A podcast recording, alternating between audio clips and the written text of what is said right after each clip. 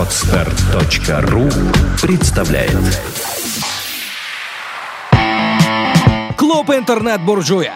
Программа о сильных людях, которые добиваются своих целей, которые добиваются своего, которые добиваются. Здравствуйте, уважаемые слушатели. Я интернет-буржуй Андрей Рябых. Мой подкаст «Клуб интернет-буржуя». А, Сегодня у меня в гостях Казанский Николай Николаевич. Скажите им тоже здравствуйте. Там, добрый, Добрый день, добрый Да, день. добрый день. Я пока буду читать, что мне в, инфо- в инфо- справке написано, да? Специалист в области классической филологии и сравнительно-исторического изучения индоевропейских языков. Академик Российской Академии Наук, директор Института лингвистических исследований РАН, член Президиума Санкт-Петербургского научного центра РАН, член Бюро отделений историко-филологических наук РАН, профессор Санкт-Петербургского университета, доктор филологических наук. Все правильно. Правильно? Тут еще, мне тут еще Нет, этого много- не много надо. чего Всего написали, да? не нужно, да. А, я вот начну с вопроса. Мы вообще поговорим про русский язык, про текущее состояние в образовании, да. Но вопрос, Мгм. начну с вопроса не про русский язык. Меня в инфосправке написано, что основными темами научной работы Казанского являются ранняя история древнегреческого языка. Да. Да? Я недавно был в Трое. Буквально три недели назад. У меня вообще экскурсия была э, Эфес, Трое, Каппадокия. То есть я прям не, Прекрасно. не ожидал, что это все в Турции. И вот в Трое у нас такая очень хороший был экскурсовод. С нами были еще такие э, люди, которые хорошо разбираются в истории. И начался такой вопрос, что а был ли Гомер? Ну, когда нам показывают вот это поле, на нем была вот эта битва. И вот такая была дискуссия. А Что вы скажете, как вот специалист? Он был? Вы, вы знаете, лучше всех Ахматова об этом сказала. Если не было Гомера, значит, был другой слепой старик. То есть я правильно понимаю, что на самом деле документальных подтверждений о том, что вот был именно Гомер и что именно он написал э, вот это большое произведение, их как бы нет. Ну, Понимаете, э, гомеровский эпос огромный. Мгм. Всякий раз, когда э, э, такого размера эпос составляется, Мгм. он опирается на традицию. Мгм. Вот лингвистически можно в этой традиции выделить э, пласт э, индоевропейский, Мгм. ну не знаю, бессмертная слава, которая восстанавливается как э, один из, э, одно из понятий м, про индоевропейской культуры. Это Мгм. есть во всех. Мгм, Вот, мгм. Причем слава, которая, в общем, покупается с жизнью. Э, Есть совпадения формульные между греческой, индийской и другими традициями. Мгм. ко- которые позволяют восстановить это для в качестве самого раннего этапа. Э, Следующее, что мы знаем с середины XIX века, после того, как Майкл Вентрис расшифровал линейное письмо Б, мы знаем, как, как греки не столько говорили, может быть, но записывали свои документы в районе 1300 года до новой эры. Мгм. И вот здесь мы уже можем восстанавливать целые строки, э, которые вошли в традицию, и э, гомеровских поэмах они присутствуют как часть традиции.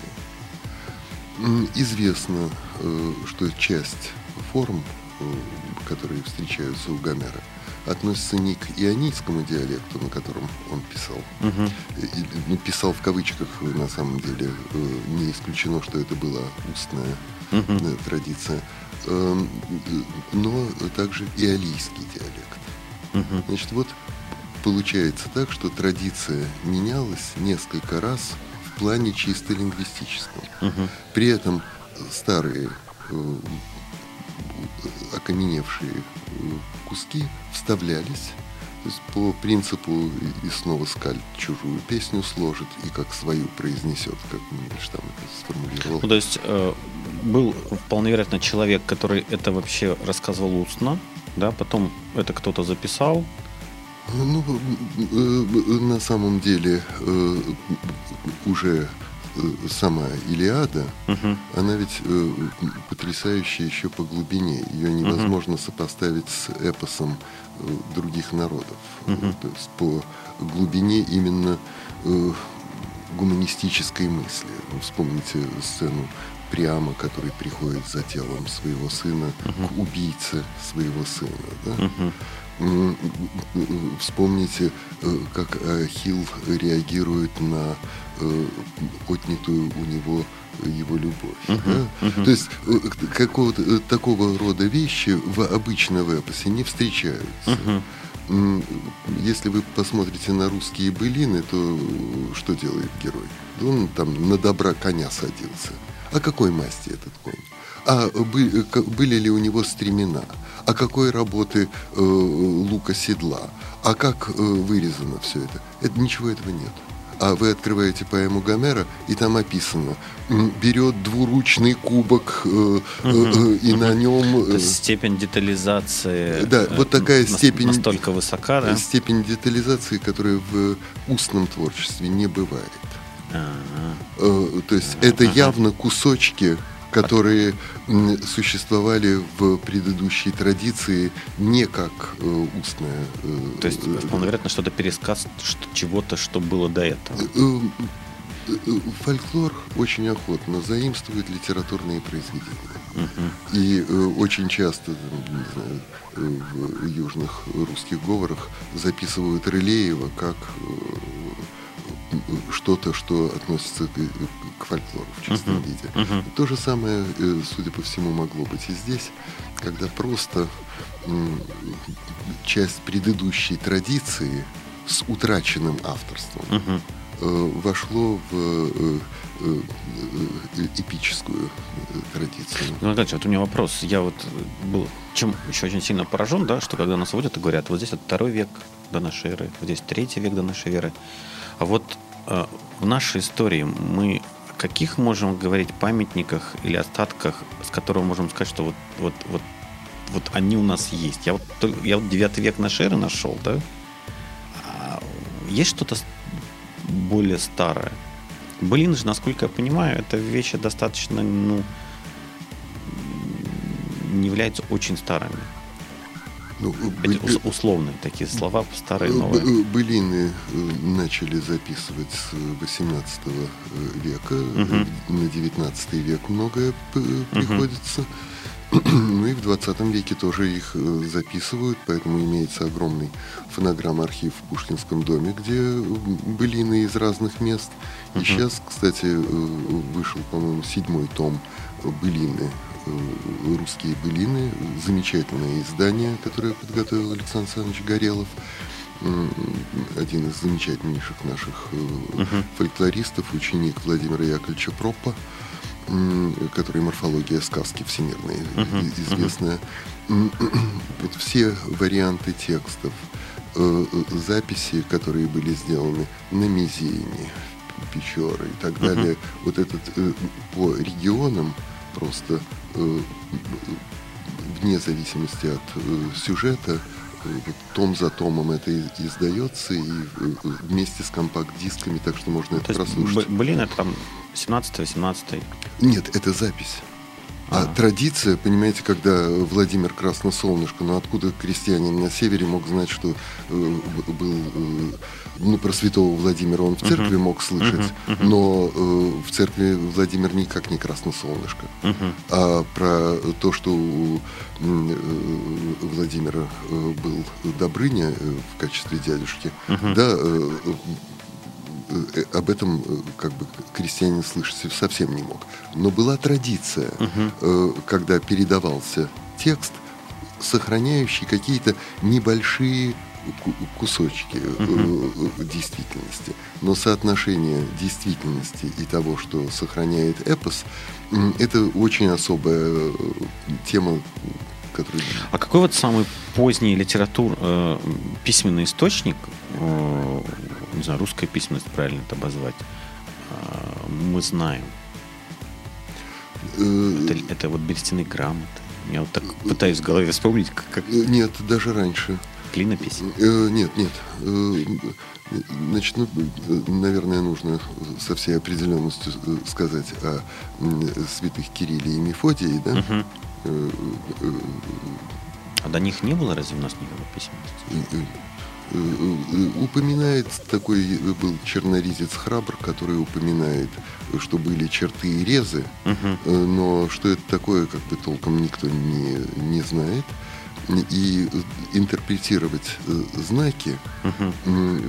естественно, что там, не знаю, зарубки, чтобы по лесу ходить, uh делались. uh Но это не, не письменность. uh А, собственно, начинается с того, что греческий э, алфавит uh был приспособлен к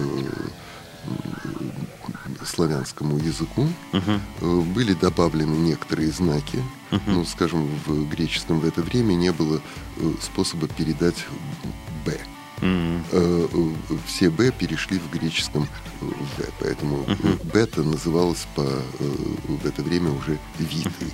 Надо было эту букву ввести, ну и, как вы можете заметить, буква «б» в русском языке печатная, uh-huh. очень похожа на «в», только uh-huh. вот разомкнута, да? Uh-huh не было э, что, э, значит, вот это ща uh-huh. наше, э, значит, его э, ввели удивительным образом, оно похоже на знак, который используется в коптской письменности. Uh-huh.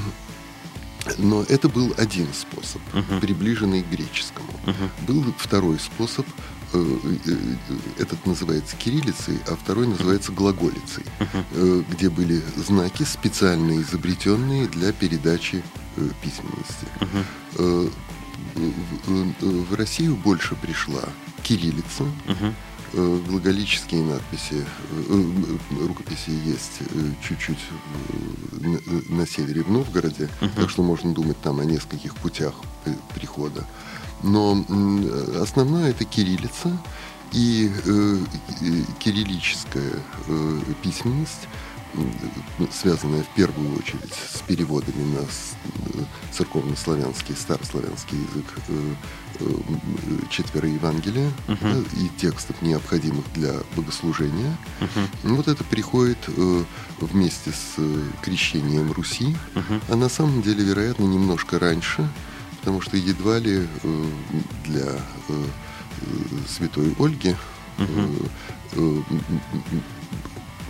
было ей неизвестно вот, эти переводы на славянский язык. И самое раннее, что мы имеем, это уже этого тысячелетия находка. Uh-huh. Это так называемая новгородская псалтырь. Uh-huh. По-моему, в 2003 году Э, в августе э, в Новгороде э, была найдена были найдены восковые таблички, uh-huh. переп... сделанные, сшитые в такую книгу. Uh-huh. То есть там четыре страницы текста uh-huh. значит, в этом складне. Uh-huh слева-справа, и посерединке еще одна дощечка с двух сторон исписанная. Изумительный крас по красоте почерк. По времени, и вот если совсем тупо археологически это датировать, то это получается 1003 год. То есть писать мог... 60 век.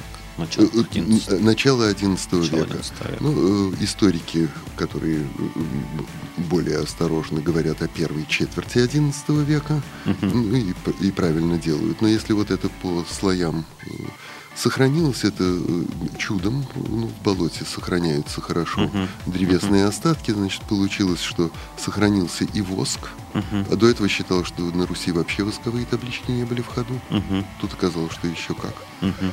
И, и э, удивительные э, э, э, находки были сделаны в связи с реставрацией. Uh-huh. Как вы понимаете, нельзя было э, высушить э, дерево и воск вместе. Uh-huh. И замечательный новгородский реставратор Поветкин сумел отделить воск тысячелетней давности uh-huh. от э, э, деревянной основы. Uh-huh. Все это было тут же с- сфотографировано и задокументировано. Под этим текстом восковым оказался э, вырезанный на дереве Мгм. э, текст. Э, И э, э, дальше это сохранялось отдельно. Э, дерево, чтобы его как пропеллер не при э, сушке не погнуло. И отдельно э, восковые э, фрагменты, которые э, ну, одна страница э, повреждена, а э, э, остальные три страницы вполне в, в идеальном состоянии. Ну, то есть, если говорить о нас, то есть о русских, сейчас, кстати, за- задам тоже такой вопрос, что такие русские, то э, века до девятого у нас письменности, скорее всего, не было, да? Ну, э, э, не было письменности и не было текстов, которые надо было бы записывать. Неужели каких-то устных там былин? Нет, песен? устные былины были, но они прекрасно функционируют в устном виде. М. А речь идет о том, чтобы приподняться чуть-чуть над вот устностью и э, начать размышлять о каких-то... именно с приходом христиан, со Ну, вступлением большого именно, количества... именно переводы с Мгм. греческого, осмысление, появление таких э, композитов, как добродетель, да, Мгм, Э, мгм. то есть вот э, то, что было просто местами калькировано, местами заимствовано. И, конечно, это страшно обогатило э, культуру и страшно обогатило э, просто э, моральные представления народа. Глаголица и кириллица это были конкурирующие алфавиты. Судя по всему, в какой-то момент, То да. есть у нас глаголица особо не осталось, поэтому... Ну, э, глаголица в большей степени в Сербии осталась. М, А э, если вы захотите посмотреть подробно, то такой замечательный московский ученый Борис Николаевич Флоря Мгм. издал «Житие Константина», э, где как раз э, э, обширнейший комментарий, касающийся вот этой двух кон- конкурирующих способов. Я не знал, что у нас было две азбуки изначально. Я думал, кириллица Нет, нет, кириллица. это не у нас, это скорее в Болгарии. А правда ли, что изначально в нашем алфавите было значительно больше букв, Да. И причем чуть ли не в два-три раза? Нет, э, на несколько. На несколько. Да. Там их было 50, 60, нет? Нет. э, э, Было два способа обозначения «о». Как Мгм. в, в древнегреческом было противопоставление «о» краткое, «о» долгое. Мгм. Значит, вот омикрон, омега. Мгм. Э, э, Омегой мы не пользуемся. У нас остался только омикрон. Мгм. При этом мы можем говорить, э, цитировать Христа «Я альфа и омега». Да? Мгм. И это, а это действительно последняя буква была в греческом алфавите. Перед этим шло, шла буква «пси», Мгм. Которая э, по-русски ну, мы благополучно ее изображаем с помощью двух букв «п» и «с», и не нужно ее за- заучивать. Э, Было э, два «и».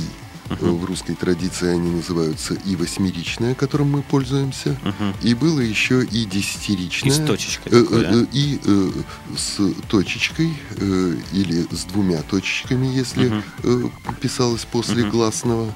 Э, э, Отсюда вот эти вот поставить все точки над «и», это э, А. две штуки надо А, было ставить. вот- вот отсюда взялась эта да, да, да, да, да? да, И мы в, сейчас э, в русском языке используем э, э, обозначение древней эты, которая стала в, новогре... э, в среднегреческом итой, вот это и восьмеричное, и отказались от и десятиричного.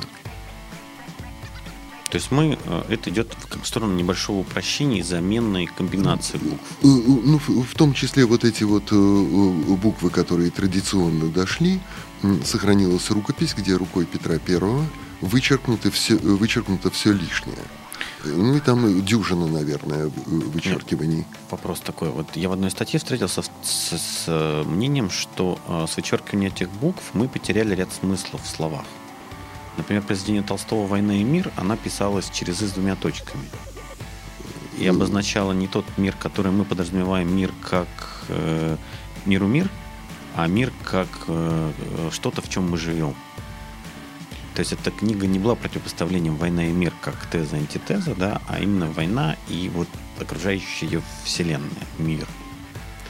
То есть смыслы потерялись с убором этих букв. Ну, так ли э, это? э, ну, на, на самом деле, когда на письме надо было подумать, какой мир ты имеешь в виду, э, это э, Действительно, это был мир, мир как через «и» наш современный, и мир через «и» с двумя точками. Это было два разных слова. Э, Да, это бы- было два разных написания. Еще было третье, знаете, Миро, которое писалось через Ижицу. Ага, а это что значило? А, но это обозначало вот благовоние. А, ми- в смысле, мир как этот. Э, мгм. Вот, так что... э, То есть смысл действительно потерялись То есть, с собиранием э, этих ну, букв. на, на самом деле э, упрощение, когда мы переходим на чисто э, ну, запись э, фонетического, как это звучит, э, оно э, заставля- э, позволяет не размышлять над внутренней формой слова, например. Глубина теряется. Ну, до, до некоторой степени, да. Это хорошо или плохо? Вот ваше видение как специалист. Просто я не специалист по русскому языку. В той статье было мнение, что это очень плохо, мы теряем смыслы, мы уходим от своих корней.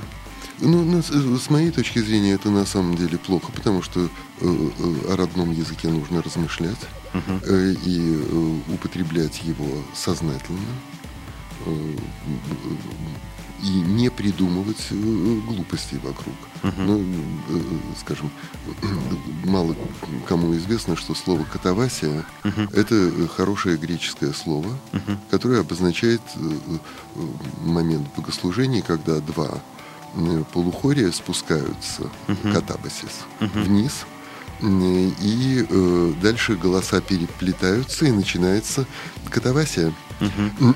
Значит, обычно э, будет, наверное, жалко, если мы потеряем вот эту глубину и заменим котом Васей. Да, да, у меня Э, вот вот, такие э, ас- ассоциации, да, э, кота Вася. Кота Вася. Э, Да. То есть э, вот это... э, э, Это не значит, что нельзя играть со словами. Нет, Мгм. можно играть со словами. Но, э, тем не менее, э, чувствовать внутреннюю форму слова, э, и размышлять над внутренней формой слова. Э, Неважно, унаследованного или заимствованного, потому что в русском языке очень много заимствований, вот, а на церковнославянских мы с вами уже упомянули. Э, что но и э, в в дальнейшем там такие понятия, как достоинство, порядочность, Мгм. да, то есть вот все это, Это э, слова, которые имеют внутреннюю форму, Ну, да. да.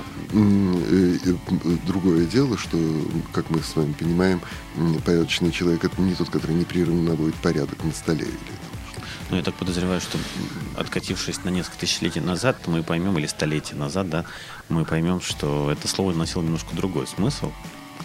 Да, многие слова просто меняли смысл за это время, другие коннотации. э, И вот э, слом, э, ко- который наблюдается в этих Мгм. смыслах, он, конечно, сильно влияет и на общество. То есть этими сломами можно, в принципе, немножко и манипулировать. Да, А я спрошу про свои два любимых слова «богатый» и «бедный». Правильно ли, что слово «богатый» изначально слово происходило от Богом данное что-то? Ну, Да, бе- безусловно, в основе лежит э, э, тот, э, э, который эм, э, находится э, тот, с которым Бог. То есть оно изначально и носило это- позитивную коннотацию. Да, и это противопоставлено слову убогий, где у это отрицание, не Бог, Нет, убог. там, там было, по-моему, сначала богатый не боги, а потом оно перешло в убогий. Э, На, на самом деле Или это наоборот. самое э, у и не это э, э, Одинаковые, так сказать, да? одинаковым образом отрицающие эти э, вещи. Потому что вот в украинском осталось слово не, не боги, они даже до сих пор используют. Да, да. Но, а бедный был, а правильно я помню, что бедный это как бы не человек, у которого нет денег, а у которого просто случилась беда какая-то, да? конечно, да? И изначально бедным обозначался не человек, который был противопоставлением богатому, а просто у него случились какие-то проблемы. Там лошадь да, пала, да, да, саранча да, что да. съела. Он в данный момент Да, он был бедный. да, да. Потом он мог быть опять богатым. Да? Э, И здесь вот э, как раз мы коснулись таких традиционных вещей. У э, Александра Николаевича Энгельгарта в письмах из деревни, которые недавно в литературных памятниках были Мгм. изданы, наконец, полностью со всеми э, милыми зарисовками, присутствует э, такое противопоставление действовать по-немецки Мгм. или по-божески. Ну, в чем разница?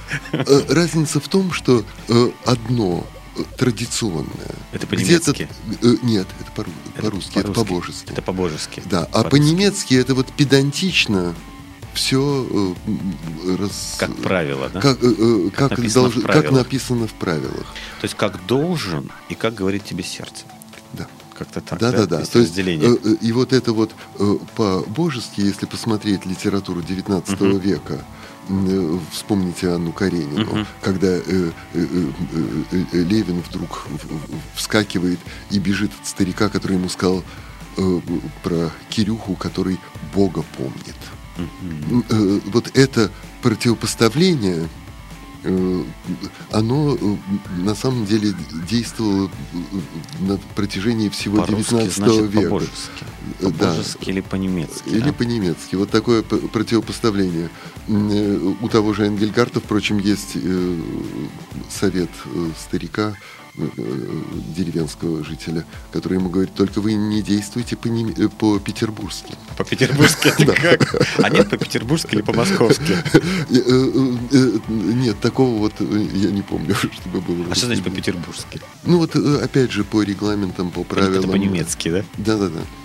О, как интересно. И вот, э, и вот это э, противопоставление, оно, конечно, многое, многое показывает. Вот был у меня Стекацкий э, в гостях. И Он сказал, что западная цивилизация это фаустовская цивилизация. Он Говорит, что вот, я говорю, а русская? Он говорит, «А для русской еще вот нет сама идентификации такой вот сильной, мощной. Вот ваше мнение. Вы знаете, очень трудно вот в таких общих понятиях это определять. Что такое западная цивилизация и наша цивилизация? Вот если для, вы бы одним символом бы их обозначали, словом одним символом. Понимаете, дальше вы меня спросите, а каковы причины? Не, могу не спрашивать. Вот, просто интересно. э, э, э, Так как я сейчас вот читал э, э, недавно вышедшую книжку «Биография э, Евгения Викторовича Тарли», замечательного академика и историка, вот э, давайте я вам прочитаю кусочек из Да. его письма, которое он написал в 18 году. В Питер я собираюсь, но выбраться отсюда, это из Дерпта, по-прежнему почти немыслимо. У нас тут, в общем, не так подло, как в Петрограде, но все-таки в том же стиле. Как дальше этот кошмар пойдет, конечно, нельзя себе и приблизительно представить. Учредительного собрания мне не жаль. Это все тот же мультиплицированный Керенский, осложненный Черновым и Церетели. Не оно могло спасти Россию. Тут другого рода люди требуются. А вот их-то и нет. Даже и не мерещится. Все кругом дурачье почему-то. Я думаю, это от климата. Например, таких олухов, как Керенский, ведь даже на заказ нигде в другом месте не получишь. А между тем он у нас был примадоном почти 9 месяцев, полный срок беременности, и ничего, кроме Троцкого, за это время не выходил и не породил. И почему этот бритый осленок все время шлялся в курточке покроя френч, так и стоит у меня перед глазами. Э, вот э, эти климатические или какие-то другие объяснения. Но, э, э, безусловно, возможно, Тарли был замечательный историк, и кончает он это э, письмо э, э, словами Впрочем, ведь и этот наш идиотизм тоже продукт истории. Не мне, историку, роптать и визжать по этому поводу. Значит, вот э, такая э, самокритичность, и вот этого самокритичного по русской литературе мы можем найти э, невероятно много. Найдите положительное. Да? То есть э, противопоставление будет, э, не знаю, Анну Каренину мы уже вспоминали, uh-huh. князь Щербацкой, который говорит о том, что Э, у немцев все хорошо, они всем довольны. А мне-то чем быть довольны? Это они э, как медные гроши довольны. А я э, вот, не, недоволен в, в России не так. Поднимали эту тему недавно в другом контексте, что русские почему-то не любят гордиться своими достижениями. Вот у них что-то сделали, да. они начинают бегать, кричать «мы», да, особенно вот, опять это, вероятно, стереотип, но вот американцев. Малейший шаг – все, все бегают, кричат, мы это сделали, мы смогли. Мы что-то сделали достаточно глобально. Ну и нормально, сделали, и все. И о чем об этом говорить-то? Мы же это сделали. Ну, вот, Я все пытаюсь разобраться, почему вот так мы к себе относимся. Вы знаете, вопрос исключительно трудный, но в детстве я покупал журнал, который назывался «Горизонты техники для детей». Угу. Он издавался в Польше. Угу. Вот, и там каждый номер был э, посвящен какому-нибудь достижению поляков в какой-то технической области. Или не только технической, там могла быть и биография Бенецкого. А, э, э, но э, все э, изобретения э, польские там перечислялись у нас же никто э, понятия не имеет, кто что изобрел. Более да. того, это неинтересно. Если более перечислить того... наши изобретения, это должен быть журнал таким страниц на 150 выходить Нет, каждый ну, день. Ну, ну, ну, э, об этом нужно говорить. Нужно. Об этом нужно говорить, и э, при этом мы никоим образом не будем переходить на модель, в которой э, winner это хорошо, а лузер это плохо. Просто сказать, что русские изобрели, и дальше длинный, длинный перечень. Э, нет, подробно описать. Ага. А это уже труднее. Для этого надо потратить э, усилия. А все-таки мы немножко ленивые и нелюбопытные. Это Пушкин. Э, почему? Хорошо. Почему вот, а, кто такие русские, вот в вашей версии? Это вот один из моих любимых вопросов за последние несколько. Кто такие русские? Значит, ну, термин употребляется в нескольких значениях. Угу. Э, вы знаете, э, что в районе XIV века произошло разделение на русских, белорусских и украинцев. Да? Значит, у нас э, до этого была Киевская Русь, и, соответственно, с 9 по 14 век, 5 веков, все это называлось термином русские. И это наши общие э, предки, э, и, а язык э, в такой же степени является предком белорусского и украинского, угу. как и русского. Русский, а, то есть был какой-то единый язык, из которого вышло три языка. Да, то да. есть нельзя говорить, что русский является предком украинского или белорусского. То есть был русский язык, который разделился который на три языка, да. и один из них также стал называться русским. Да, угу. да. Так, вот. хорошо. Дальше.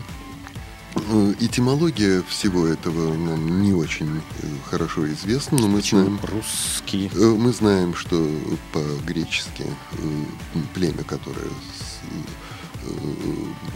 греки знали, потому что представители этого племени прибивали щит на, на врата Царьграда, как мы с вами знаем. Так вот, в греческих источниках это «рос» через омегу. «Рос». Вот.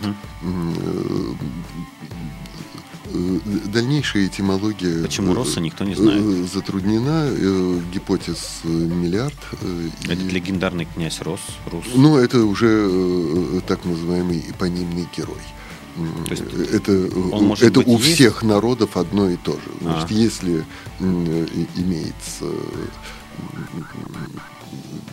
не знаю, имеются дарийцы, угу. значит, их родоначальник Дор. Ну, это понятно. в Греции. Угу, да, э, э, если э, в Риме Ромул, римляне, то Ромулы, Ромул да. и Рем, угу. да, значит, то есть вот этот эпонимный герой, которого придумывают да, для того, ну, чтобы ну, показать. Э, да, да. Хорошо, вот был русский язык, он разделился дальше. Дальше происходит очень мучительное развитие русского э, э, языка, причем это попадает на время очень тяжелое после э, ига, угу. которая, как вы понимаете, конечно, сильно остановила очень многое угу. в стране происходит нечто вроде культурного возрождения. Угу. Ну, какой, и, какой примерно век? Э, ну вот э, э, Андрей Рублев, да, вот, угу. вот это время. Угу. Основу составляют скорее церковные, наверное, тексты и летописи. Угу.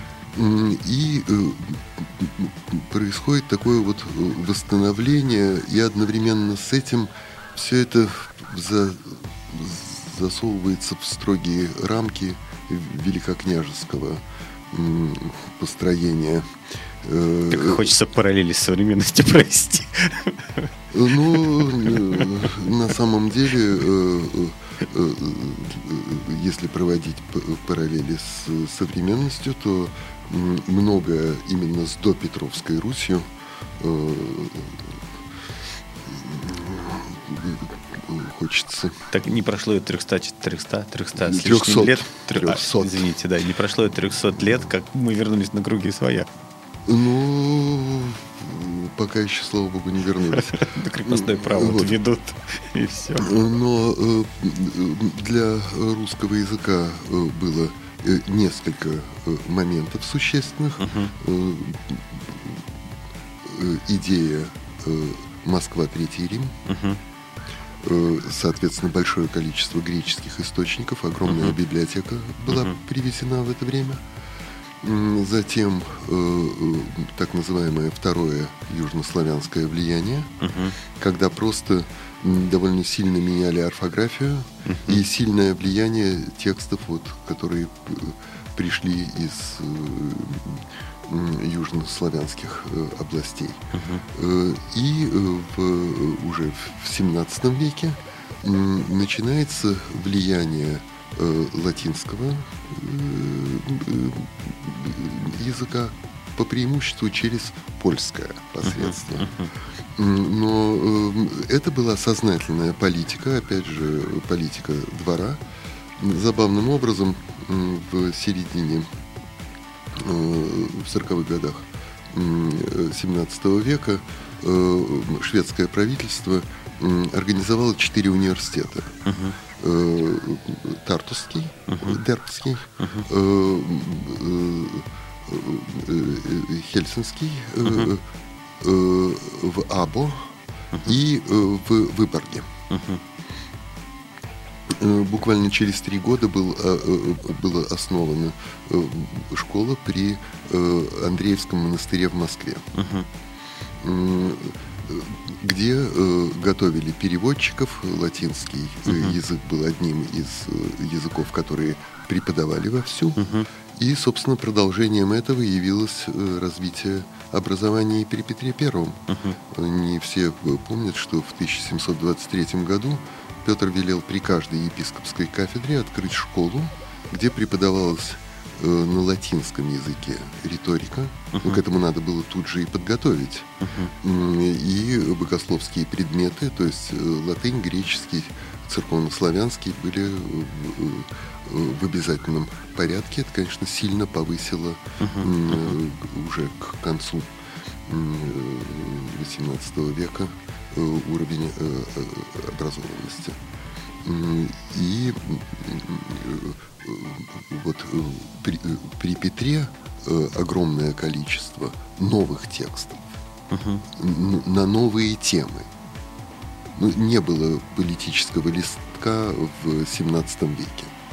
То есть думный дьяк переводил, что происходило там в Стекольно, как называли тогда Стокгольм, или что-нибудь еще вот такое же или э, записки путешественников 17 века есть, но при Петре э, появляются ведомости, угу. где в том числе переводятся политические события, угу. где приходится объяснять, что такое парламент, где приходится объяснять, как устроен концертный зал, э, где приходится объяснять,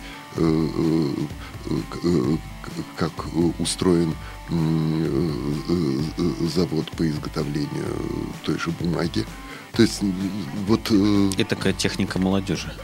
Э, Ну, но это новости, которые важны в практической жизни и которые сильно расширяют круг обсуждаемых в обществе тем. И вот здесь последнее время. Вспомните, когда вы последний раз говорили о проблемах мироздания. Э, Нет, не в студии, а вот э, дома за чашкой чая. Э, Между тем, еще в 60-х, 70-х годах это было э, обычным узнать, что вот открыто то-то, то-то и то-то. Может, тогда открытий больше было? нет. Э, Сейчас мы с вами знаем, что э, не, про, не только открыты э, звезды, которые Мгм. были видны и раньше, Мгм. но теперь э, планеты вокруг этих звезд. Э, И уже чуть не, во всяком случае, чуть не десятками эти системы звезда и планеты э, нам известны, но в об- обществу это не интересно. Все заняты своими повседневными делами, от которых трудно отвлечься. А если заниматься только повседневными делами, не думая о том, что м, происходит, как- какова, каково наше место в этом замечательном мире, то мы многое теряем. Хорошее такое получилось. Вопрос. Я вернусь к своему первоначальному вопросу. Кто такие русские? Вот изначально было все понятно. Киевская Русь была единая. Да тоже непонятно, потому что э, э, от скандинавов вы никуда не денетесь.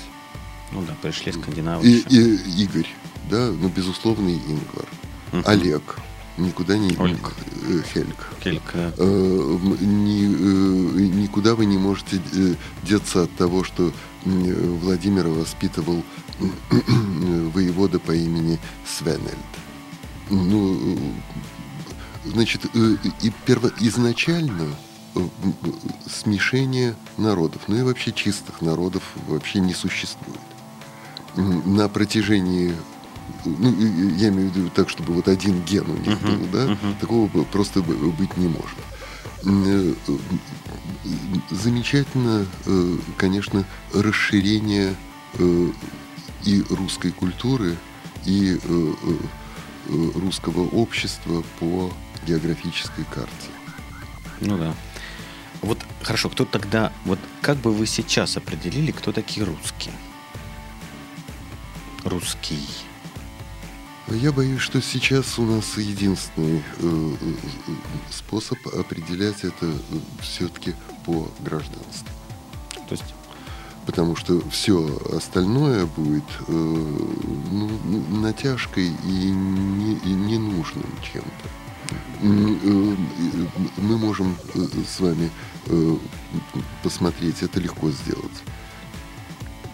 Есть немецкое общество. Оно издает тома «Немцы в России». Вы начинаете это читать, и вы видите, как много сделали приехавшие в Россию немцы на протяжении 18, 19, 20 века. На самом деле сделали колоссально много. Но если вы э, э, э, спросите их потомков, или э, э, если бы вы спросили их самих, то они бы спокойно ответили, э, нет, мы русские. Э, Или э, э, было еще обрусевшие немцы, да? Э, которые э, э, трудились Итали- на благо э, Итальянцы, государства. французы, поляки. Да, Ну, у нас конечно, конечно. тут Так, такой Э, микс. И каждый из них, ну вот вы упомянули поляков, очень много сделано в этнографии при описании народов России. До сих пор мы этим пользуемся. То есть на, на самом деле вот э, такой подход, чуть не сказал, фашистский с точки зрения чистоты крови, он абсолютно не, неправилен. Но ощущение своей принадлежности к культуре требует использования этой культуры. Поэтому вот если оказывается, что человек совершенно не знаком с Пушкиным, э, человек владеет языком только на уровне объясниться в магазине, угу. человек, который не понимает, насколько глубока эта культура, угу. то вот здесь возникает вопрос, можно ли его считать русским. Ну, приведу маленький конкретный пример. Помните, вокруг э, Петербурга были э, замечательные двухэтажные дачи. Угу. Начало 20 века. Угу. Где они? Деревянные, сгнили. Понимаете, русская культура вся во многом была деревянной. Кое-что вот сохранилось в болоте, как Новгородская псалтырь, да. которую я упоминал. Но Э, это э, культура же это не э, постройка. Культура это навык эту самую постройку воспроизвести. Это поддержание того, что досталось в наследство. Вот когда я сейчас смотрю на то, что вокруг Петербурга делается, то это такое вытаптывание собственной культуры. Uh-huh. И, э, соответственно, если мы вот этот критерий поставим, то, э, значит, можно будет усомниться в том, что вокруг Петербурга вообще живет хоть один русский. Хорошо сказали. У нас время начинает поджимать. У меня последние несколько вопросов. А, будущее русского языка. Вот сейчас видно, что английский язык потихонечку так расширяет свое присутствие на планете, да, поскольку... Стал международным. Да, ну, он удобный, он простой, достаточно емкий, короткий, но при этом, мое мнение, он достаточно ограничен в эмоциональной сфере. Да, вот если сравнивать с нашим языком, как бы у нас такое обилие прилагательных и всего остального, да, но при этом, э, если брать описание объекта в месте и времени конкретно, английский, конечно, делает это намного быстрее и емче. Ваше видение будущего русского языка, он займет какую-то свою экологическую нишу, например, для описания эмоциональной картины мира, да? Или все-таки английский в конце концов всех добьет, и мы все будем говорить на английше? То есть это ваше видение. Ну, если не будет э, нелепого требования защищать диссертации на английском языке. Нет, ну представьте себе, по русской диалектологии защищать диссертацию на английском языке. Это вообще цирк должен быть. Между тем, э, это всерьез произносят взрослые дяди и тети. Да. Потому что наука должна быть интернациональной, мы должны свои достижения демонстрировать. А может быть, лучше э, закупать книги в нашей библиотеке с тем, чтобы мы были лучше знакомы с тем, что делается на Западе. Ваше вот. Какое будущее русского языка? Э, то, что русский язык будет сохранять свои позиции на больших территориях, сомнений не вызывает. Расширение границ маловероятно. Ну, разве что в Китай – а вот зачем Китай? А, ну русский. Ну, китайцы учат русский язык. Вот я об этом. И английский тоже. Они, да, и английский тоже учат. Они молодцы. Вот, но э, что касается э, э, России, то здесь э, нужно прилагать усилия для того, чтобы люди использовали свой язык, а не сокращали его до языка Эллочки-людоедки, да? А вам не попадалось? Вот недавно была очень интересная статья, что если э, в иностранном садике, там, по-моему, про Америку говорилось, э, в начальной группе есть русский ребенок, а дети только начинают говорить, то они все начинают говорить на русском, а не на местном, потому что русский оказывается более удобен и быстр для, нет, более удобен для выражения вот этой эмоциональной картины. Вот является ли это правдой? Я очень сомневаюсь. Э, у нас вот в Институте лингвистических исследований несколько человек занимаются специально детской речью. Uh-huh. И это записи, э, начиная с первого лепета ребенка, uh-huh. которые расшифровываются, и дальше можно говорить о том, когда появляются прилагательные, uh-huh. когда uh-huh. появляются какие uh-huh. категории. Значит, это международная программа где uh-huh. есть и э, немецкая составляющая, uh-huh. и э, английская, и испанская, какая угодно. Uh-huh. Значит, э, мне э, кажется, что не правы мои немецкие коллеги, одна из которых э, начиная доклад, э, сказала, что она будет делать его на английском языке, uh-huh. сказав про немецкий и про русский «we minority languages». Я не могу... Как это? Я не могу согласиться с тем, что русский и немецкий являются миноритарными языками. Это дискриминация э, языковая. Э, это реальное положение дел. Английский э, становится международным, но вопрос в том, какой английский. Угу. Потому что, как известно, есть три английских английский, английский, английский, американский, и тот английский, на котором э, мы, разговариваем. Э, мы разговариваем, думая, что мы говорим по-английски. Но на самом деле за э, английским, американским, за английским, английским стоит большая литературная традиция. И вопрос в том, насколько человек начитан для того, чтобы с помощью языка своего э, или чужого выразить то, что он чувствует. И вот у меня сейчас такое ощущение, что далеко не все э, носители русского языка э, даже пытаются выразить свои чувства. Куда проще налеп, наляпать ярлык «я в шоке» по любому поводу. Будь то э, я смущен или я э, негодую, э, совершенно неважно. Вот ярлычок повешен, и другого ярлычка не нужно. Что за ним, мы разбираться не будем вот это отсутствие вдумчивости меня на самом деле много очень букв, беспокоит. Много букв не осилил. Да, да. Ну, Ильфа Петров это был провидец просто. Елочка-людоедочка это вообще сейчас, наверное, самый популярный герой или архетип, который присутствует сейчас вот среди нас. То есть человек, который сводит все к э, небольшому количеству букв. Ну, еще э, чрезвычайно повысился индекс цитируемости последнее время у Салтыкова-Щедрина в связи с э, Академией наук. Э, да-да-да, Салтыков-Щедрин просто поднял э, индекс цитируемости очень высоко. два вопроса. Угу. Ну, первый, мы, к сожалению, не задели эту тему, как-то мы вот, настолько увлекательно получается беседа. Но я все равно хочу спросить, сколько сейчас получает человек, который учится в аспирантуре? Какая у него стипендия? Две с половиной тысячи. Месяц. Месяц. Рублей. Рублей. Все.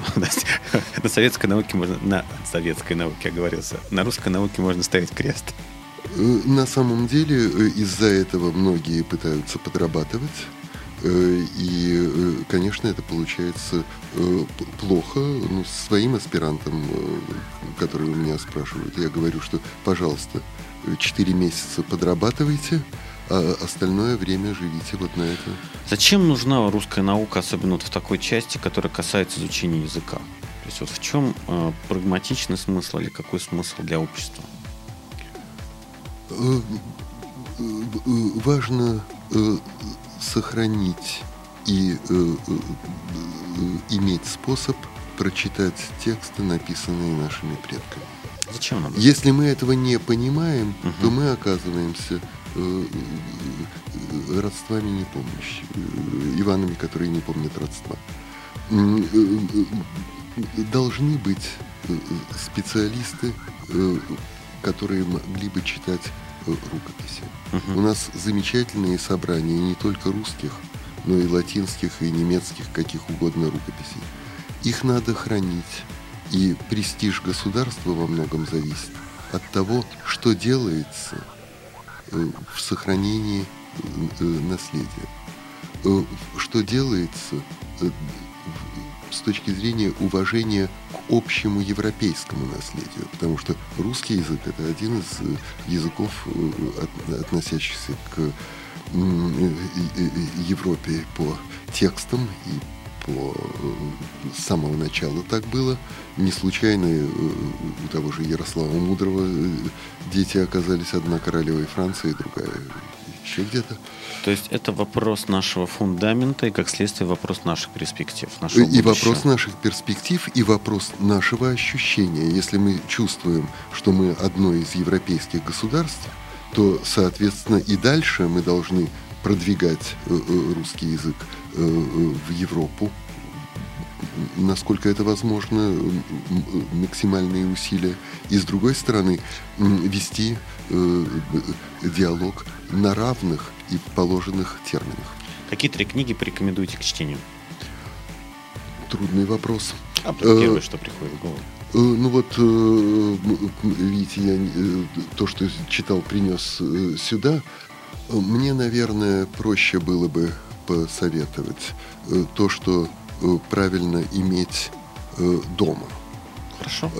Значит, для русского языка я бы советовал дома иметь словарь Шведовой, он же словарь Божигова в первых uh-huh. изданиях. Uh-huh. Это однотомный словарь русского языка. Он есть и в интернете. Uh-huh. Э, я бы советовал обращаться э, к большому академическому словарю, который сейчас издается в Институте лингвистических исследований, и э, консультироваться с, этим. И что касается чтения книг, то стараться следить за художественной литературой. Не всплесками, понимаете, э, вот сейчас появился э, фильм «Географ Глобус пропил», и Алексея Иванова значит, начали разбирать в магазинах и читать. Писатели есть, в том числе, если говорить вот о сибирских, то можно еще вспомнить Ольгу Славникову из Екатеринбурга, которая пишет замечательные э, рассказы. Можно э, вспомнить Улицкую, э, последняя книга которой, где собраны и обработаны литературные биографии, интересны. Но это вот то, что из художественной литературы. Но, конечно, есть смысл. Спасибо вам большое, что вы нашли время. Много очень интересного для меня. До свидания, уважаемые слушатели. Всего доброго, до свидания. Скачать другие выпуски подкаста вы можете на podster.ru